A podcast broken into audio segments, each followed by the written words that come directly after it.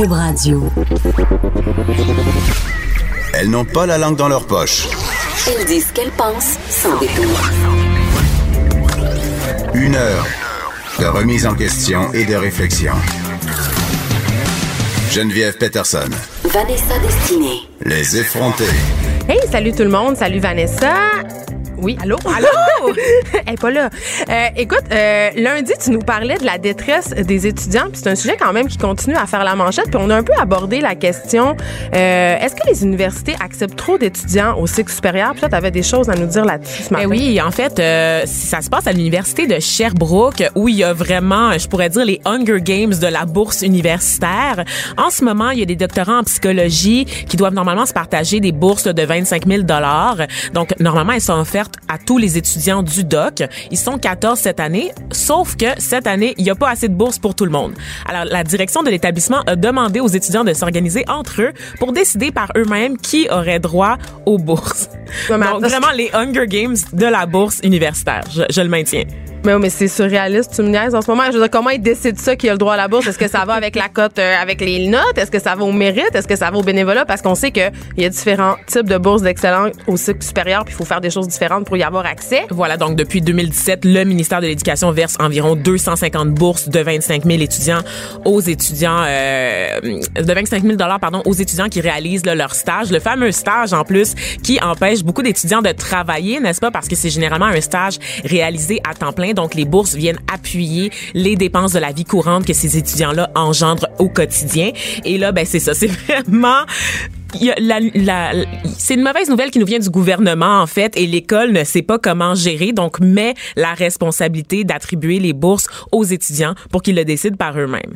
Donc là évidemment euh, la réponse de, de l'université est pas satisfaisante pour la plupart des étudiants. Je veux dire, personne n'aimerait ça se retrouver dans cette situation-là. Comment effectivement tu fais pour trancher qui est le plus méritant? T'sais, moi, je la veux la bourse. Toi, t'as vu la bourse. Mais tout le monde veut travailler, tout le monde veut avoir son stage. Ben mais moi, ça m'amène à me poser une question que je me pose depuis longtemps.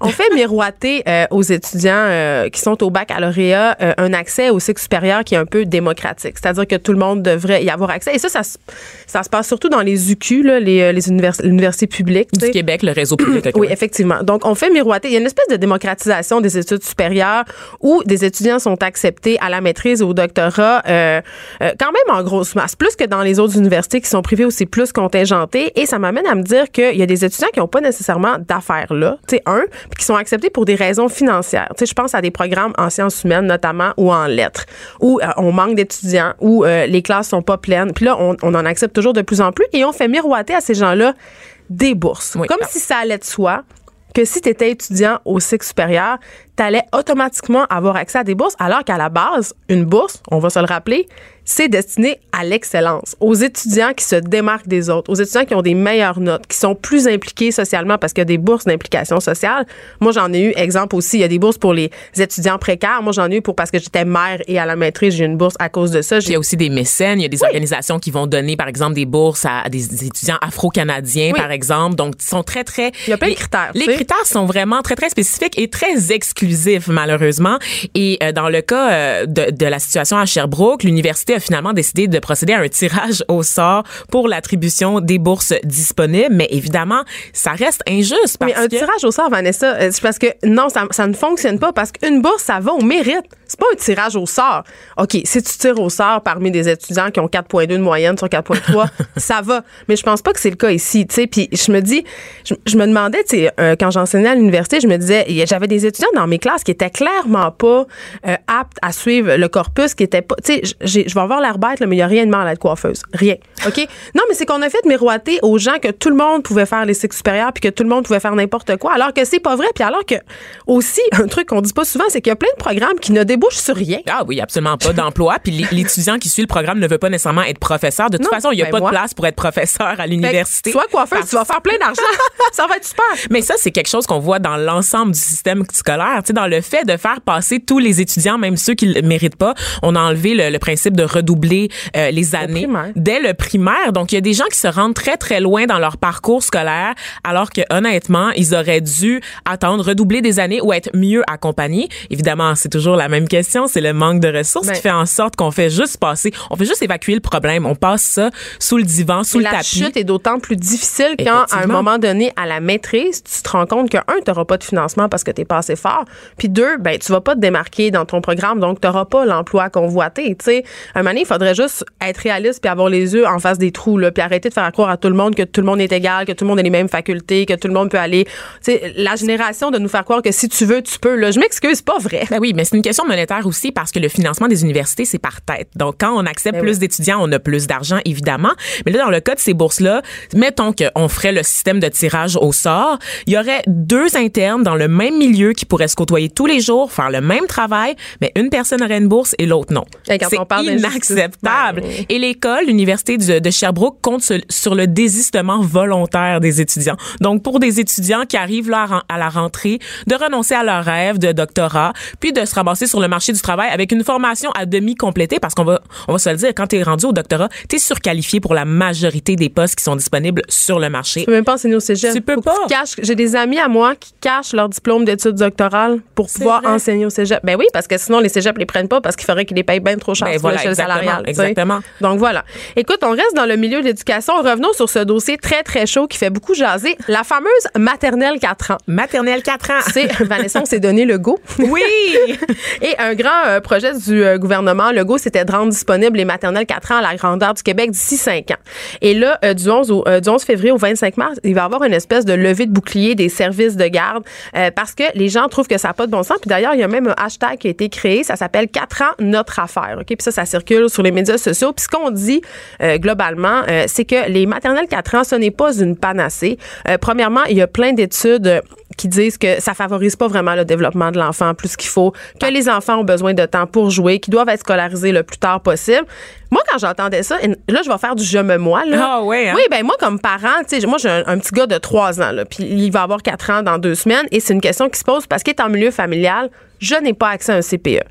Donc, pour moi, la maternelle 4 ans, ça serait une bonne chose parce que je commence à me dire, ah, mon gars, il est pas assez stimulé à sa garderie, il a pas assez d'activité physique parce qu'il est dans un groupe multi-âge. Mais pour les parents qui ont accès à un CPE, je me demande vraiment quelle différence ça ferait parce que euh, le fils de mon chum en fréquente une maternelle 4 ans puis ils font sensiblement les mêmes activités que dans un CPE. Mais la vérité, c'est qu'il n'y a pas beaucoup de parents, surtout dans la région de Montréal, qui ont le privilège d'avoir accès à un CPE. Moi, ça fait trois ans et demi que mon fils est inscrit sur la liste d'attente et je n'ai reçu aucun appel. Je comprends ça, mais en même temps, de, l'autre côté, on sait très bien que nos écoles sont en ruine, manque de classe, manque de professeurs. Donc, où c'est qu'on va les, ben, mettre, ces, enfants-là? mes deux autres filles sont à l'école primaire publique de mon quartier et il y a un manque criant d'espace. D'ailleurs, Radio-Canada nous apprenait ce matin que euh, si on compile tout, tout, tout, tout, tout, euh, les, les quatre ans, il manquerait 1300 classes juste à Montréal. C'est l'équivalent de 60 écoles.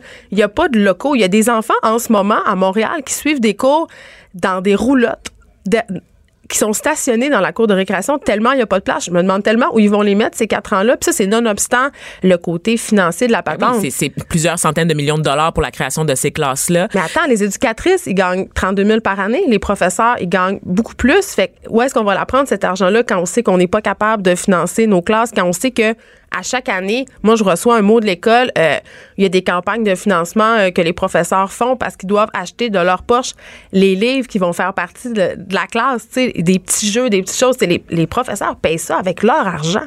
Oui, puis il y a de moins en moins de ressources aussi dans les écoles parce que, bon, on n'a pas de psychoéducateurs, si on le sait, les travailleurs de la petite enfance qui accompagnent dans le milieu scolaire, mais il y a des cours qui sont enlevés. Il y a de moins en, moins, de cours d'éducation physique, de moins en moins de cours d'art plastique, de musique. Où est le développement de l'enfant? En ce moment, on fait des économies de bout de chandelle, puis c'est le strict minimum qui est offert sur les bancs d'école à nos enfants. Il n'y a, pas, y a pas de bibliothèque, il n'y a, rien. Tu sais, fait honnêtement, c'est mieux de garder les enfants dans leur milieu, d'investir dans les CPE, de créer des nouvelles places en garderie, d'augmenter le salaire des éducatrices et d'axer aussi sur la formation en continu de ces femmes-là pour qu'elles puissent établir le fameux diagnostic que Legault voulait aussi implanter oui, parce dans les CPE. on se rappelle qu'il voulait que les enfants aient droit à des espèces d'évaluation pour pouvoir cibler, si on veut, les enfants qui ont des problèmes qui nécessitent l'intervention d'un spécialiste beaucoup plus tôt. Mais je trouve qu'on manque de vision. Tu sais, on a déjà un réseau qui fonctionne bien. On a le, réseau des CPE. Euh, il y, a, y, a, plein de pays qui viennent voir qu'est-ce qu'on fait euh, parce qu'ils trouvent que c'est un exemple, que ça fonctionne bien. Puis on essaye de. Tu sais, je comprends pas. On n'a pas de vision globale de l'éducation au Québec. C'est comme si on essayait de, de, de colmater. Euh, c'est comme les nids de poules. Tu sais, on fait juste, on fait juste remplir les nids de poules avec la poussière, puis on espère qu'il va pas ressurgir au printemps. Mais c'est un peu ça le, truc des matériels 4 ans, selon moi. Tu sais, c'est une espèce de manque de vision globale, manque d'éducation. Mais je pense que c'est une vision en fait, de la façon que le, le, gouvernement Legault le présente et sa promesse électorale. Je pense que pour lui, c'était une révolution dans le monde de l'éducation, au même titre que la création des cégeps dans les années 60. Quand on écoute Legault en parler, il fait fi littéralement de toutes les recommandations qui sont disponibles dans le milieu de l'éducation, euh, des spécialistes également, puis il va de l'avant avec sa vision. Mais si les commissions scolaires te disent qu'elles vont pas t'appuyer, si les éducatrices en garderie ben, te disent qu'elles vont pas t'appuyer, si les professeurs te disent qu'ils vont pas t'appuyer, avec qui tu vas la faire ta révolution? C'est ma question. Ben, il va la faire avec les électeurs parce ah, que je reviens avec le je me moi. Moi, ça me conviendrait. Puis il y a aussi le truc euh, quand tu envoies ton enfant dans une garderie à la fin de l'année, quand tu fais ton rapport d'impôt, tu dois compenser. C'est-à-dire que, mettons que ça te coûte 8,35 par jour, envoyer ton enfant euh, au service de garde, euh, à la garderie, pardon. À la fin, euh, tu vas avoir un bill selon ton salaire. Fait que, mettons, ça va te coûter 1500 pièces de plus ou 2500 pièces de plus selon le revenu familial, ce qui n'est pas le cas avec l'école parce qu'il y a une autre affaire dont on parle peu, c'est que si tu envoies ton enfant à la maternelle 4 ans, ben l'école maternelle 4 ans, c'est de 9 à 3. Donc, tu vas devoir payer le service de garde et l'école arrête l'été. Donc, tu vas devoir payer le camp de jour. Ah, bon, ben. Ça, c'est, ben, mais je pense que globalement, quand même, ça revient moins cher que de payer euh, l'extra garderie. Les, les parents préfèrent payer maintenant que payer plus tard. Fait que ça, ça joue aussi dans la tête des gens. Je pense que c'est un facteur qu'il faut quand même prendre en considération, là, ce truc-là. En tout cas, moi, ouais, mais quand tes taxes municipales vont augmenter parce que tes taxes scolaires vont augmenter parce qu'il faut financer tout ça, peut-être que tu vas préférer l'autre option. Tu vas te rendre compte que tu payes au bout du compte quand même des centaines de milliers de dollars pour une solution qui n'en est pas vraiment une. Il va avoir quand même des nids de poules, puis j'aurai quand même pas de médecin de famille. ça. Même si, euh, même si euh, mes taxes augmentent, peut-être que la solution, ça serait de pas avoir d'enfants. Hein? Oh! Qu'est-ce que t'en penses? non, mais, un, oui, non, mais un gros mouvement, ça. Non, mais je ris parce que, hein? Non, mais il y, a, y, a, y a un Indien, OK, quelqu'un originaire de Mumbai, en fait, qui est un antinataliste qui poursuit ses parents. Un antinataliste? Oui, il poursuit ses parents parce qu'il est né, selon lui, sans son consentement. 2019. Oui, non, mais ça, c'est vraiment le MeToo poussé à son paroxysme. Là. Et donc, euh, lui, il dit que ses parents, ils n'ont pas pensé à lui euh, quand ils l'ont fait, qu'ils l'ont fait que pour leur bon plaisir, que lui n'a pas demandé à aide puis à supporter euh, cette espèce de culture où il faut aller à l'école, où il faut travailler. Donc, il poursuit pour être né. Ah oui. Mais là, on rit, mais tu sais, le mouvement antinataliste, c'est un mouvement qui gagne de l'ampleur parce que c'est un mouvement qu'on associe en général à la crise environnementale. Oui, exactement. Parce que la solution, on va se le dire, c'est pas de réduire notre empreinte de carbone ou d'acheter des, des, des taxes carbone ou whatever c'est d'arrêter de faire des enfants. Exact. Faut pas que signer le pacte, faut juste cesser de se reproduire. Geneviève Peterson. Geneviève Peterson. Vanessa Destinée. Elle manie aussi bien le stylo que le micro. De 9 à 10, les effrontés. Let's all experience something together.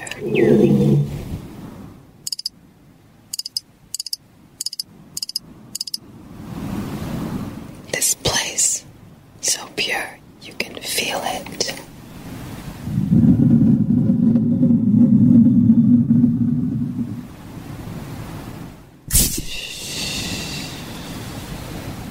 This pure. J'ai peur. Je suis tellement inconfortable en ce moment. Oui, on n'est pas bien. On est avec euh, Mélissa Pelletier, qui est rédactrice en chef culture et société au magazine Elle Québec et au Clin d'œil. Oui. Et là, Mélissa, ce qu'on vient d'entendre et qui m'angoisse fortement n'est pas fait à la base pour être angoissant. Je me trompe? Non, c'est fait pour calmer les nerfs un peu, mais ça dépend des gens. C'est pas tout le monde qui tripe sur ce genre de, de truc-là. Ce truc-là, c'est l'ASMR. Puis ce qu'on vient d'entendre. Oui, c'est une pub, oui. C'est une publicité qui est parue euh, au Super Bowl. C'est Zoé Kravitz qui nous a fait découvrir les joies de la SMR, les joies ou les, les, les, tortures, selon que je vois que vous, vous êtes plus de l'autre côté. Euh, puis ça prouve à quel point le phénomène est intense en ce moment. Euh, et c'est notre journaliste Elisabeth Massicoli qui s'est penchée sur euh, ce sujet-là. Euh, la SMR, en fait, c'est, on peut appeler ça, c'est une Autonomous Sensory Meridian Responses. Et on peut traduire ça par une réponse sensorielle automatique culminante. En fait, c'est l'idée de d'avoir des espèces de triggers, des, des espèces de sons qui vont créer des réactions pour la plupart des gens positive. Et euh, c'est devenu tellement populaire qu'en ce moment, on peut compter environ 10 millions de pubs et de- d'annonces et de, et de vidéos sur YouTube qui sont reliées à l'ASMR. Oui, puis d'ailleurs, la pub qu'on a entendue, c'est une pub de bière. C'est la pub d'une Uh-huh. bière biologique, une light la- lager, qui ça a eu 13 millions de vues sur YouTube. Mais moi. C'est je- fou. Je, dois avouer mon inculture. Là, j'avais jamais entendu d'ASMR euh, parler de ça, jamais, jamais vrai. avant, avant aujourd'hui. Non. C'est très associé à la culture web, à la culture internet en général, parce que c'est plein de petits influenceurs qui font des vidéos justement sur YouTube puis qui les partagent entre eux. tu sais. C'est comme les vidéos de gens là qui s'écrasent les boutons d'en face. C'est comme Mais je comprends pas. Mm, ouais, c'est ça. On est dans un domaine un peu moins dégoûtant, mais quoique, c'est ça, il y a plusieurs sortes d'ASMR. Autant il y a des trucs un peu plus soft, comme euh, tapoter sur des surfaces dures, c'est comme si je fais ça comme ça. C'est vraiment euh, souvent ce genre de son-là qu'on va entendre. Mais on peut aussi entendre des gens qui vont euh, mastiquer des micros qui vont vraiment euh, faire des espèces de jeux de rôle reliés à l'intimité. Euh, par exemple, maquilleur, coiffeur, euh, moment de d'intimité du genre je vais te mettre au lit en faisant des petits bruits un peu bizarres. Puis là, vous vous demandez peut-être si c'est relié à la sexualité parce qu'on peut avoir tendance à croire que oui. je pensais que c'était un fétiche ou une perversion. Ouais, ouais, c'est ça. ben, Ouais. Je pense que le chuchotement est beaucoup lié à la sensualité, souvent. Donc, je Tout pense à pour fait. ça qu'on a cette idée. Tout à fait, mais selon une étude, parce qu'il y a à peine des études, là, ça commence à peine à, à attirer l'attention des chercheurs et des scientifiques, c'est une étude de, de- du Royaume-Uni euh, sortie en 2015 qui dévoile qu'il y a seulement 5 des gens qui l'utilisent la SMR pour assouvir des pulsions sexuelles, c'est très très peu là. Donc on- en général, c'est vraiment pas en ce sens-là.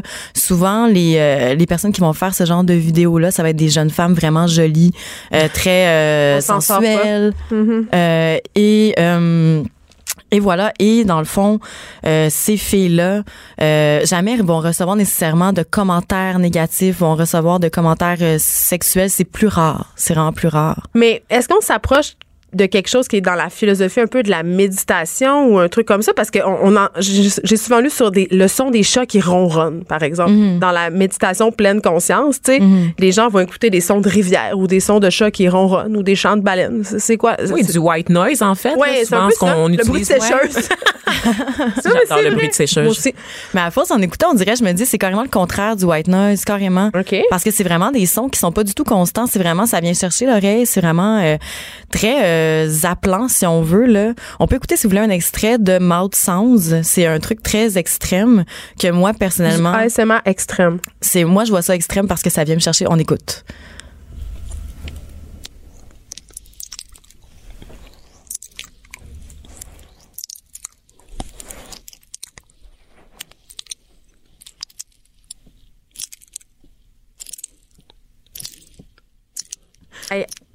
Là, ce qu'on entend, c'est un bruit de mastication, Mélissa, et c'est dégueulasse. On Ouais. sait qu'on se fait frencher dans l'oreille.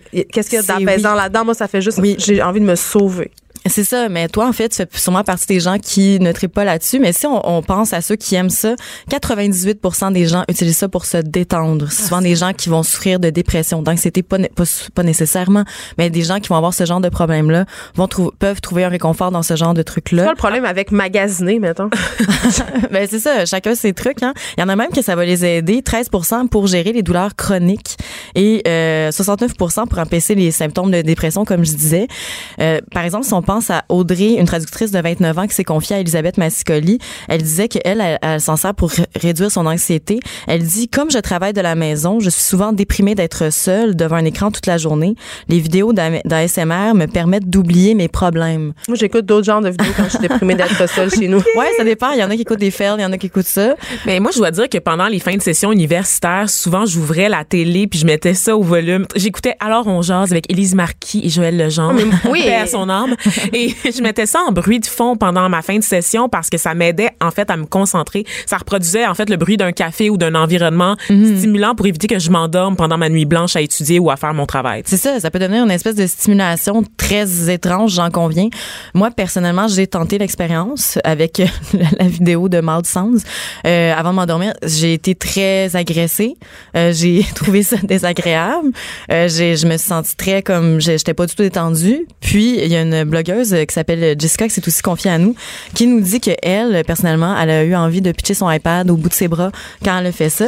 Euh, Puis ça, c'est ça, ça peut donner ce genre de, de truc-là. On appelle ça la misophonie. Ah, C'est quand à la base tu tripes pas sur des petits bruits, tu sais que ton ton oncle qui est au de Noël qui mastique vraiment fort. Ah non, que- moi, moi, là, juste dire que si, mettons, j'étais avec un gars puis je l'entends mastiquer, c'est la fin de notre relation. C'est un deal Ça, breaker. ça pote à ça, puis tu ne- je t'entends pas. Non. J'ai un ami qui C'est m'a déjà reproché de faire du bruit avec la fourchette sur mes dents. Ah oui, de je cogner, le comprends. il Ah non. comme, je, je peux pas là, il faut, il faut que t'arrêtes là, bois du, bois quelque chose, mais tu peux pas manger Ah, c'est devant moi. épouvantable. Non, je peux pas. Mais là, j'ai- une question. Quand, euh, par exemple, au niveau des gens qui chuchotent, là, Ouais. est-ce que c'est important de dire quelque chose? Qu'est-ce qui chuchote? Est-ce que, tu sais, le, le message, est-ce que ça compte là-dedans ou tu chuchotes n'importe quel mot, il n'y a pas de sens? euh? Je dirais qu'en général, c'est vraiment propre à chacun. Il y en a beaucoup qui vont dire des mots apaisants, comme qu'est-ce que c'est? Qu'est-ce que c'est? Ça, euh, tu sais, des trucs comme ça.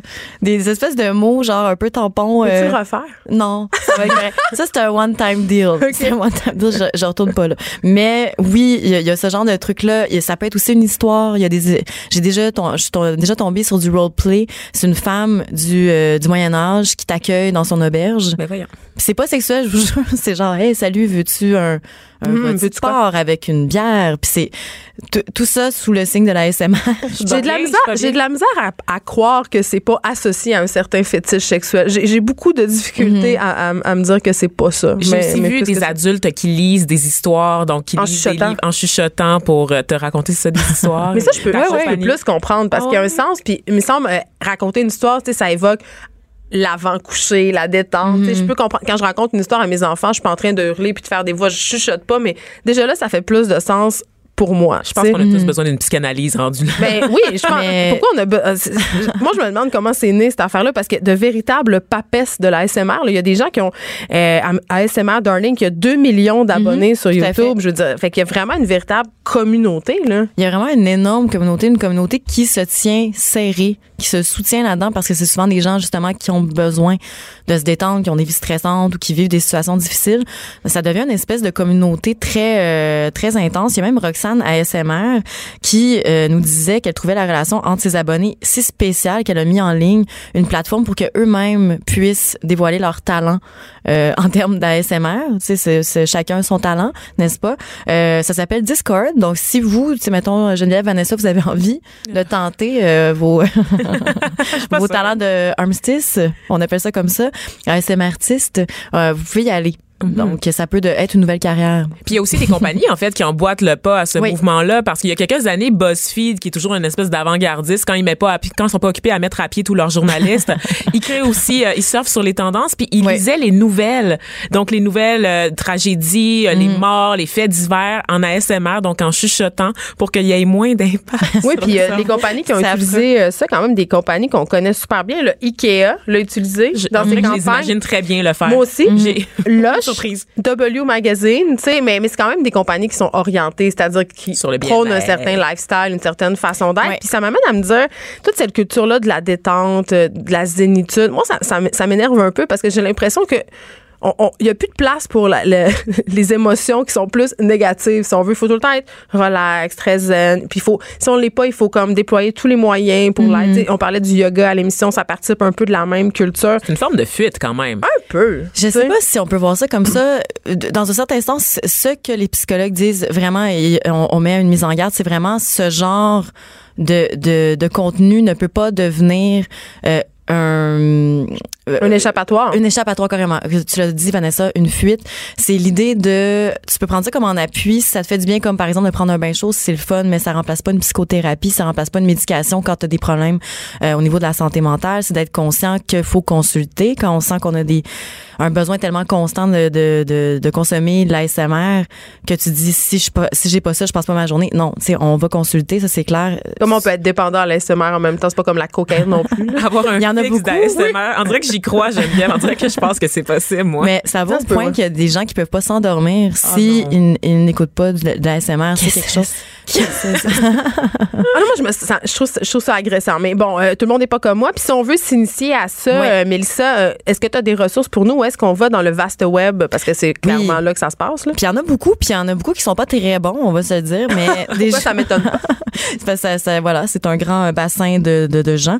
Il y a ASMR Darling dont on parlait tout à l'heure, 2 millions d'abonnés. Elle, elle va plus, c'est plus une girl next door, une belle floridienne qui va vraiment dans le tapotement, qui, qui est très bon enfant, qui euh, a toujours des millions, millions de vues. Euh, elle calme beaucoup de gens, comme elle dit. Elle est très reconnaissante. À l'aide de son à apparence de jeune Ben floridienne. Jeune floridienne, euh, c'est une jeune floridienne. Il y a aussi Gentle Whispering, Hmm. 1,5 million d'abonnés.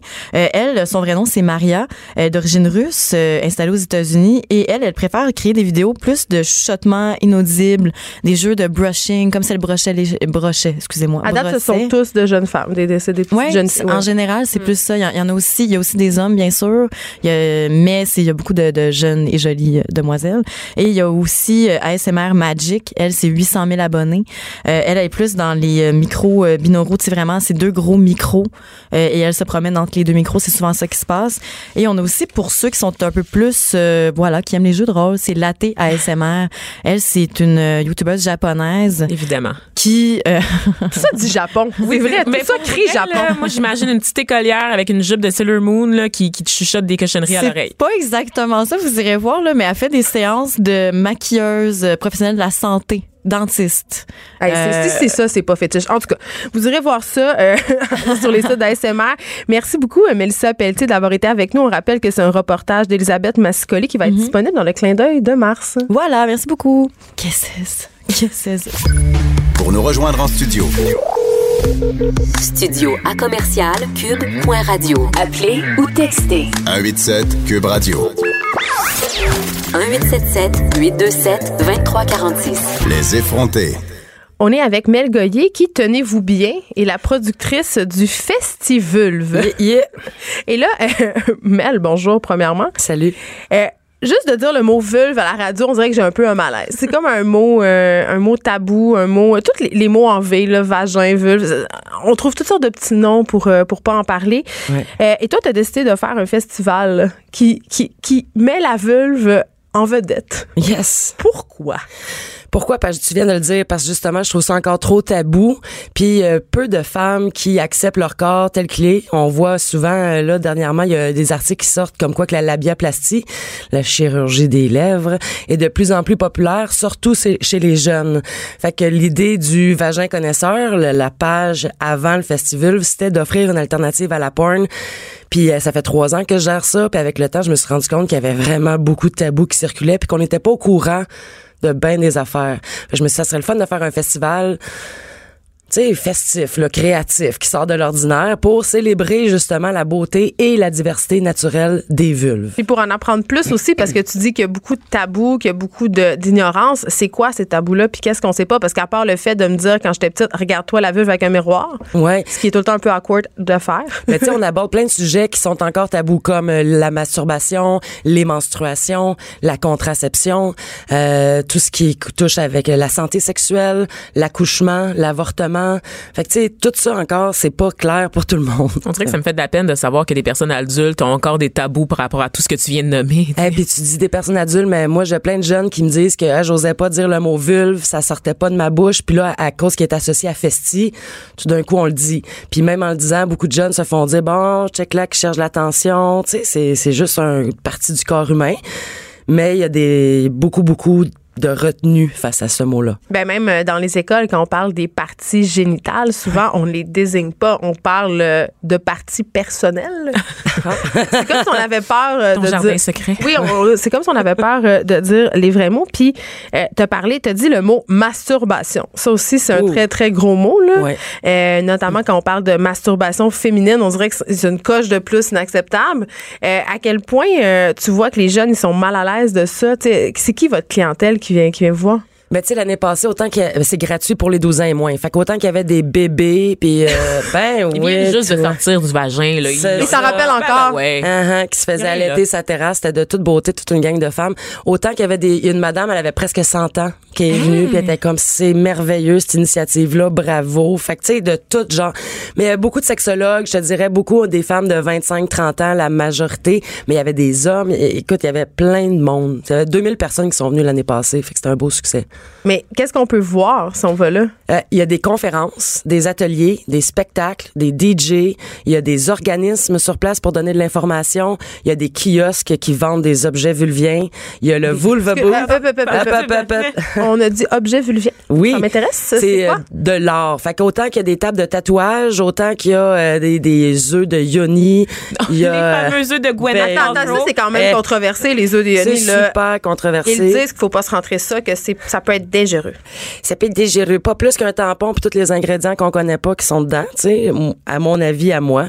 C'est sûr que si tu le laisses traîner sur ton comptoir de cuisine, tes chats passent dessus puis tout, c'est peut-être pas idéal de, tu sais, comme Écossais, n'importe- ça donne un œuf de Yoni dans une. Ben, il paraît comme un Kegel, c'est l'idée c'est de raffermir tous les muscles pelviens, OK? Fait que c'est un peu ça l'idée derrière. Mais si tu déchires, surprendras, surprendras pas trop, là, tu sais, mettons, parce que c'est assez lourd quand même, un œuf de jade. Mais, Mais le vagin il est super fort. Il y a même des gens qui font de l'haltérophilie vaginale puis sont capables de lever je sais pas combien de livres. Non non, dans certains, euh, certains bars de la Thaïlande. Moi, j'ai vu c'est une fille sur Internet qui fait des, des formes en fumée avec son vagin. Ah, ouais. Je ne sais pas comment peut te venir cette idée. Un jour, tu te lèves, tu fais, Hey, je pourrais développer cette faculté incroyable de faire toutes sortes de formes, des animaux, des formes géométriques, des personnages avec ma vulve une cigarette. Je ne sais pas. C'est-tu je ce voulais que juste sont, le euh, les ping-pong clubs? Non, mais c'est thaïlandais. Oui, c'est ça.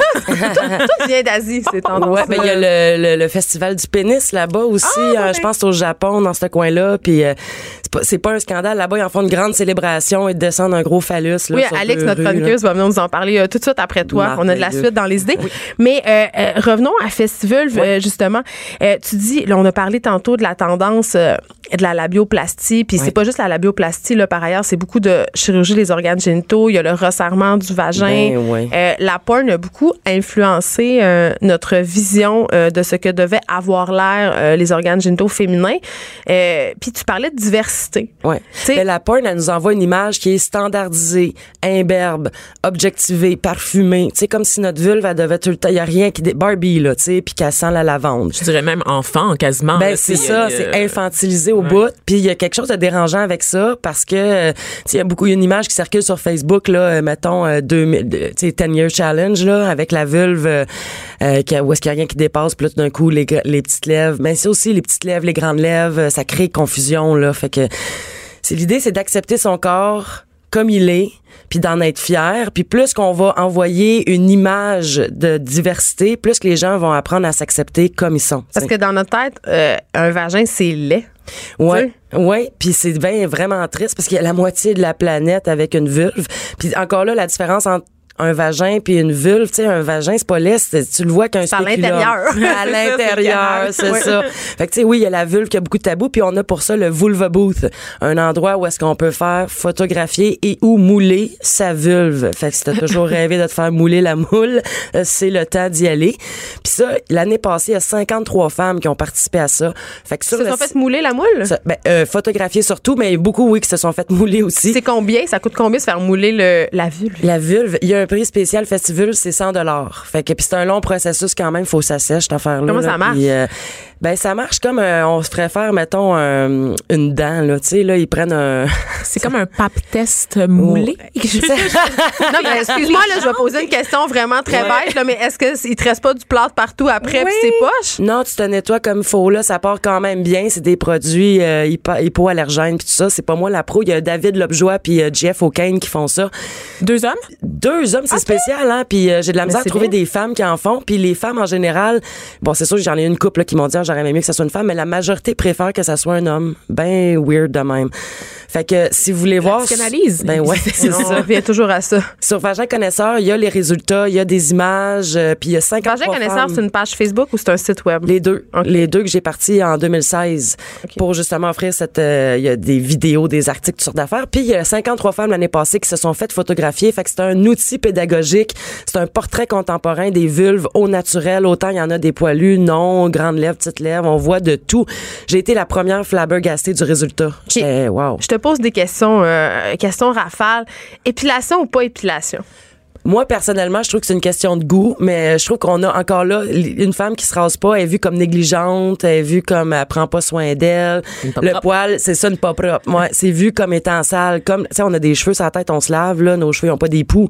C'est, c'est encore, il y a, ben de tabous reliés au poil. Ben, moi, par exemple, j'assume mes poils de, de, d'en dessous des bras. Euh, je vais assumer mes poils de genre, mais je serais jamais game dans la piscine avec les aines pas faites. C'est Comme vrai. jamais, là. C'est Ouais. le, le pire poil que j'assume pas, il faut se demander pourquoi on l'assume pas, tu sais, ben c'est parce qu'encore là il y a une pression pornographique incroyable, tu sais, puis euh, les hommes ah check là que ça bouge puis tout, puis c'est il y a vraiment trop Mais il de y a quand même une tendance en porn qui est le airy, où est-ce qu'on peut voir des vagins au naturel. Mais c'est un fétiche Oui, quasiment, là, en fait. C'est marginal. Ben, c'est vraiment Oui, c'est vraiment spécial que le poil soit autant tabou, on va se le dire là, c'est OK, puis Divocop ou pas Divocop? Euh, non.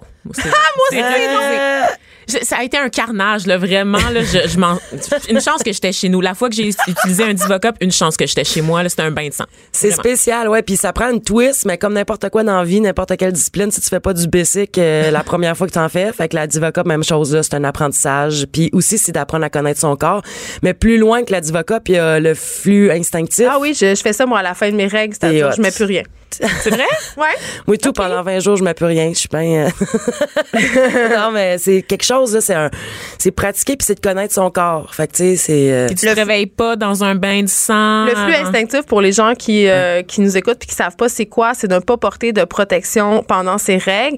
Euh, puis en fait. Supposément que le corps s'habitue puis que tu te retiens, c'est-à-dire que tu te retiens d'expulser le sang et les caillots. Moi, il y a un certain moment de mon cycle où je ne peux pas le faire euh, parce que ça, ça saigne beaucoup trop, Les mais en début jours. de cycle puis en fin de cycle, je peux le faire sans problème. Puis euh, je tâche pas mes draps la nuit, ça fait absolument rien, c'est juste quand on se lève, on va à la toilette puis ça s'évacue T'as le temps de naturellement. te rendre sans que ça fasse plouf. Ouais, c'est vraiment euh, très particulier. C'est ça, les mais- muscles viennent Non, mais c'était très sceptique parce qu'en fait, je l'ai laissé pour un reportage que j'ai fait pour Tabloïd. Je- puis j'y croyais vraiment pas, là. Puis même, je trouvais ça vraiment hippie puis dégueulasse. puis en même temps, euh, on dirait qu'au début puis en fin de cycle, porter des protections, tout ça, ça devient un peu envahissant. Fait que Oui. je l'ai essayé puis j'avais très peur de venir au bureau. Euh, Je me disais, est-ce que, est-ce que je vais tâcher mon linge? Tu sais, on a tout, on s'est tout fait raconter T'aurais pu cette mettre un histoire, yoni euh, egg pour vraiment être sûr que tout tienne en place. pas sûr, c'est recommandé Ah, euh, de façon de mais on a toute cette idée, tu sais, cette histoire d'horreur de la fille qui porte un pantalon blanc au secondaire. là. On- Ouais. c'est une légende urbaine. là. Ça m'est déjà arrivé. Oh, mais pas avec un pantalon blanc, avec mon pantalon d'uniforme. Mais est-ce que c'est si terrible. grave? Tu sais, pourquoi on cache encore le sang menstruel? Mais parce puis que c'est pleuré. vu comme étant sale, puis encore là, tu sais, il y a beaucoup d'hommes qui refusent de faire l'amour quand que la femme est menstruée, puis pourtant Ah, c'est tellement bon. ces hommes-là, ben, Seigneur, oui, là. s'il vous Mais plaît. Combien de personnes vont euh, sont menstruées au bureau puis se cachent leur tampon pour aller aux toilettes? dans leur poche, euh, cacher euh, la Ouais. serviette hygiénique ou un tampon dans sa poche parce que tu veux pas que tes collègues de bureau se rendent compte que t'es vu. menstrué? Mais pourquoi? Ouais. Ben, pourquoi on fait ça? C'est débile, hein? Mais puis en plus, question euh, écologie, là, il y a, je pense que c'est 45 milliards de serviettes de tampons qui est jeté par année. Fait que, tu sais, le- d'où le- la, la Diva Cup, même si c'est pas le fun, puis d'où le flux instinctif. Mais aussi, Mais il faut les parler... chimiques aussi là-dedans, là. Oui, on s'en sort Même pas. la Divocop, d'ailleurs, là, on a Ouais. prouvé que c'est pas plus sécuritaire. Tu peux développer le syndrome du choc euh, toxique avec une Divocop au même titre qu'avec un tampon. Ben, là. on C'est sûr, ça encore à laisse- l'hygiène. Oui, c'est ça, tu sais. Si t'as laisse 48 heures, ça doit pas être écœurant non plus, là. Mais y Mais a oui, des- pourquoi qu'il y a encore des tabous autour du sang menstruel, tu sais, quand dans d'autres pays, c'est super valorisé, puis on, on peut même s'en servir pour d'autres choses. Ici, c'est comme vraiment tabou, là. On n'en parle pas. Puis, ben, OK. Fait que là, le festival va avoir lieu du 8 au 9 juin. Et là, les gens ont jusqu'au 1er mars pour s'inscrire. Pour offrir leur candidature. Fait que là, je cherche des animatrices d'ateliers, des conférencières, des... euh, Des vulves. Des, des, Oh, ça, des vulves artistiques, là, euh, toutes sortes d'affaires qui ont envie de participer. Fait que euh, c'est ça. C'est jusqu'au 1er mars. Si vous allez sur l'événement, il y a le formulaire pour remplir sur Google Form pour offrir votre... Je reçois toutes sortes d'affaires. Ça va. Oh, là, ça doit être Ah quelque ouais? chose. Quelque chose, Des ouais. pics? Ah! Ah, de, de toutes sortes, des vaches ouais, c'est ça, toutes sortes d'affaires. ça va faire changement des dick pics. Ça va être où, ce fameux festival-là? Ça se passe à 4 minutes à pied du métro Jean Talon. C'est Bon. dans un centre communautaire cette année parce qu'on avait besoin de vraiment plusieurs salles. Là. Fait que c'est ce qui fait le plus d'affaires. Puis là, on fait une levée de fonds Ulule pour financer un clitoris 3D géant gonflable pour le mettre à l'entrée parce qu'il y a peu de femmes et d'hommes connaissent le clitoris taille au con- réelle, hein? ouais, la taille réelle qui est à peu près la grandeur d'une main, là, tu sais. Il y a eu des, des recherches justement là, c'est c'est très à la mode là, de d'imprimer avec de l'impression 3D Ouais. des clitoris, puis ça a l'air d'un, tu sais les os de poulet que Une patte de poule, ouais, c'est pour ça. Enfin, un on va vœu. avoir, euh, on va avoir, on va avoir notre phallus inconscient, euh, celui dont Freud parlait tant. Merci, euh, Mel Goyer, d'avoir été avec merci nous. à vous deux de Euh, on va se pointer au festival, je pense. Yeah, yeah, good! Les effrontés. Joignez-vous à la discussion. Appelez ou textez 187 Cube Radio. 1877 827 2346. Puisque l'égalité est un sujet euh, qui nous hante continuellement, là, c'est pas parce qu'on a parlé de vulve pendant 12 minutes qu'il faut pas parler de pénis. Et là, on est avec notre collaboratrice Alex Dufresne, aka mon ami euh, pauvre de Ville-Mont-Royal. T'es venue nous parler du festival du pénis? Oui, ça, ça m'étonne que ce soit moi qui fasse ça, en moi. fait. Euh, je- oui, je vais vous parler de quelque chose de tout spécial euh, aujourd'hui. Amateur de courgettes taillées en forme de zizi, amatrice de porte-clés phalliques et de sucre d'orge en forme de pini, voici le festival pour vous. Le, ca- le Kanamara Matsuri, qui est la fête du pénis de fer en français, c'est un festival qui a lieu tous les ans au printemps à Kawasaki, au Japon. Parce qu'on sait que les Japonais ont des, des, des- comment dire, des choix assez spéciaux hein, dans les façons de, de faire la fête et aussi dans la façon de... Vivre au quotidien Oui, général. de pas le dire comme ça, mais Non, mais exactement. les Japonais sont fucked up au lit, là, on va se le dire. là. N'hésitons pas. Et donc, euh, le Kanamara Matsuri, c'est le moment de l'année où on sort du sanctuaire de Kanayama trois pénis géants. Un en fer, un en bois et un autre rose en plastique immense qui est donné par un club de travestis. Ah, j'adore. Et le Kanayama, c'est un sanctuaire au Japon hein, qui existe depuis très longtemps et qui était, dans le bon vieux temps, fréquenté par les prostituées qui venaient prier pour être protégées contre les maladies vénériennes. Parce que on sait tous que rien ne vaut une bonne prière pour pas pogner la syphilis. Mais c'était aussi un endroit qui était fréquenté par le badaud ordinaire qui venait flatter des couilles géantes pour un peu de prospérité dans les affaires, pour l'avenir du clan familial, pour le mariage, un accouchement facile ou l'harmonie entre les époux. Et depuis chaque année, on sort euh, des statues de pénis du temple pour célébrer. Et ça, sortir les statues d'un temple, hein, c'est quand même euh, une pratique qui est connue. hein. Il y a plusieurs cultures ancestrales où on vénère des idoles ou des saints. Là, insérer ici un jeu de mots. Je parle du petit Ou non, Jésus, la gang ouais. qui sortent des dieux de leur lieu de culte. hein. Les hindous le font, les catholiques aussi. On sort du temple des statues sacrées pour les balader en ville, leur faire prendre l'air, faire un peu de pub pour son temple ou son église en même temps, puis évidemment en profiter pour faire la fête.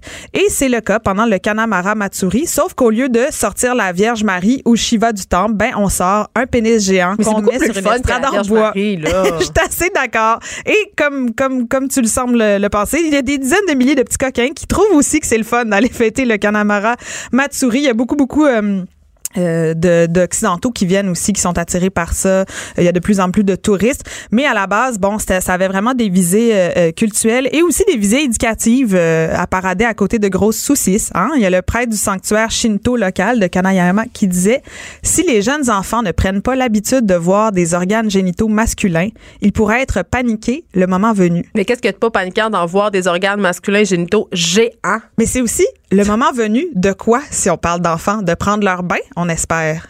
Oui. OK. OK. Ça a l'air d'être tout un party quand même comme festival. Puis moi, je trouvais ça quand même réjouissant. Là, j'ai regardé les vidéos puis les photos. C'est réjouissant de voir des messieurs comme des grands-mamans qui croquent dans des sucres d'orge en forme de zigounette ou se prendre des selfies euh, sans fausse pudeur, là, tu sais, qui peut bon, caractériser parfois la culture japonaise parce qu'on parle de de sexualité, bon, c'est toujours un, un tabou, mais quand on y va dans les lieux, enfin, je pense qu'on sait tous, on a tous déjà vu quelques documentaires sur euh, le sexe et la porno japonaise. Mais pourquoi depuis le début, Alex, tu dis jamais le mot pénis, mettons?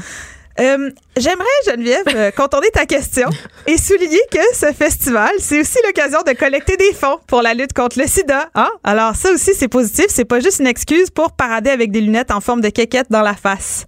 Elle a pas dit pénis. Elle est rouge comme une tomate en ce moment, Alex. Elle est gênée de dire le mot Mais pénis. on rit, mais moi, la pudeur, je trouve ça important. Ah, OK?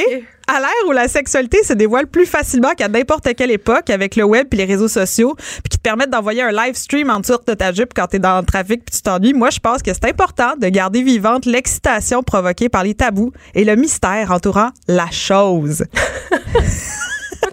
Plutôt que de tout nommer crûment, moi, je suis pour le détour syntaxique qui laisse aller l'imagination, hein, surtout quand on parle du pénis et du vagin. Voilà, j'ai dit, je les ai dit les deux mots. Moi, j'aimerais ça qu'on aille... J'aimerais ça qu'on aille fouiller plus.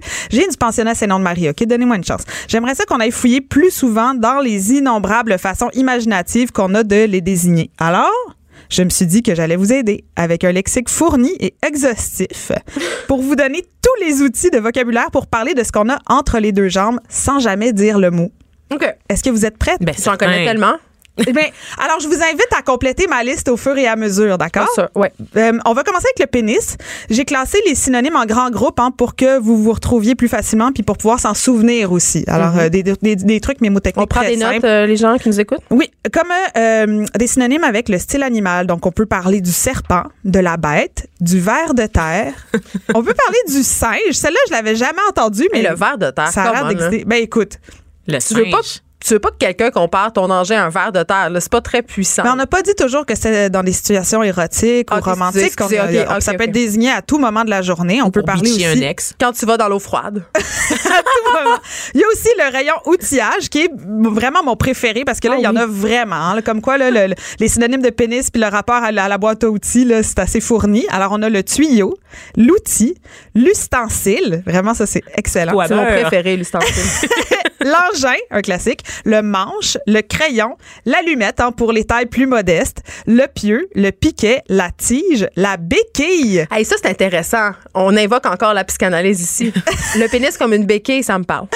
Le pinceau, la perche, la poutre et la bisoune. Qu'est-ce qu'une bisoune dans Ah, un, coffre? Dieu, là, tu non, mais dans fais un coffre plaisir. à outils. Non, Ça, je c'est vrai, Vanessa. je suis très intégrée, Geneviève. Je sais ce que c'est une bisoune. Ah, c'est vrai, mais dans le rayon outillage. Dans le rayon outillage, moi, je pense que ça allait avec bisouner. Qu'est-ce que tu Ah fais? Je oui. bisoune. Moi, j'aurais racheté Le bat. intégré que je pensais finalement. Le bat, c'est pas plutôt dans la catégorie sport. Hey, y j'ai a-tu pas de catégorie sport? sport? Ben, on en crée un. On Le va en bat. créer. Le bat.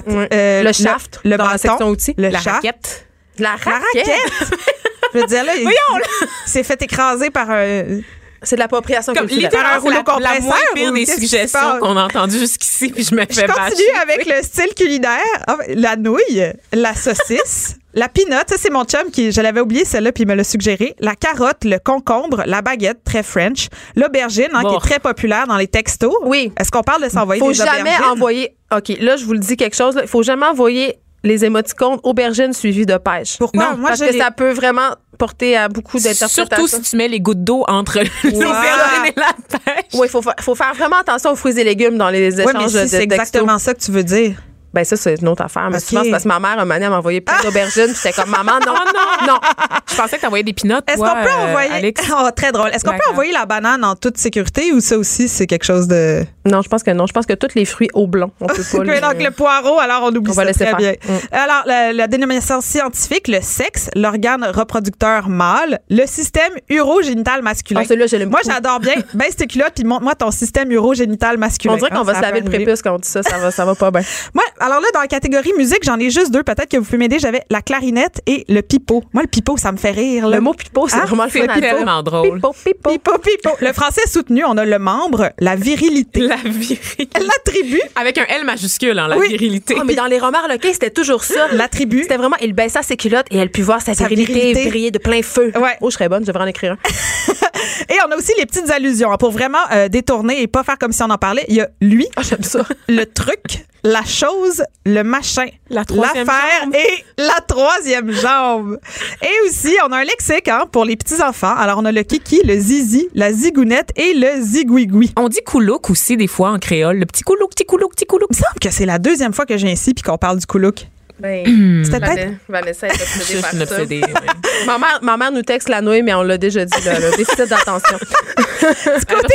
On va dire un pénis. Ah non, j'ai dit Attends, pénis. une On va dire aubergine. une aubergine, c'est pas ça que je voulais dire. Oh mon Dieu. J'envoie ça. Du côté des femmes, j'ai décidé de nous faire plaisir et d'y aller en ordre alphabétique pour satisfaire mon toc. Alors voici quelques synonymes qui désignent le sexe féminin pour celles ou ceux qui manqueraient d'imagination. Attends, mais j'ai envoyé un biberon à ma mère. venu d'en parler. Psychanalyse! Alors, dans les A, on a l'abricot. Ah, j'aime ça. On nous a mis une musique élégante parce qu'il faut toujours être élégant quand on parle de sexe avec les ça. femmes. Vous allez voir mon, mon petit. euh, Oui, le rock d'un garage a manqué tout à l'heure hein, pour le volet masculin. Vite, le tresse, genre On une a minute et demie. l'abricot, l'affaire, l'amande, L'angora, d'après moi, ça, ça doit être en rapport à la douceur. Hein. L'antre d'amour et pour les amateurs de poker, l'as de carreau. Hein?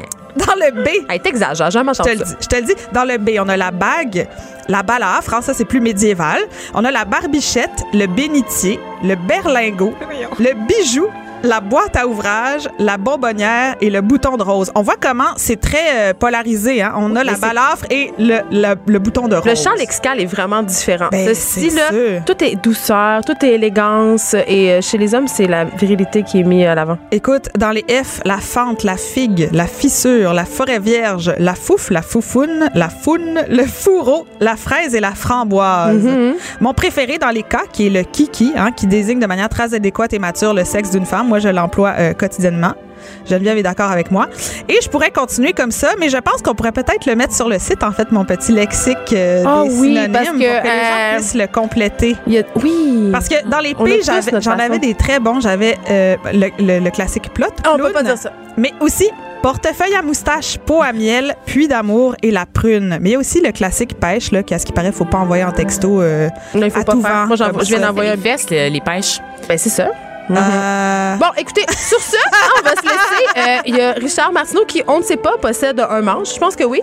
Qui va venir animer euh, son émission. Oui. on, va être, euh, on va être encore là demain de 9 à 10, on l'espère. Êtes-vous prêt pour la virilité de Richard Martineau? Il s'en est su dans quelques instants.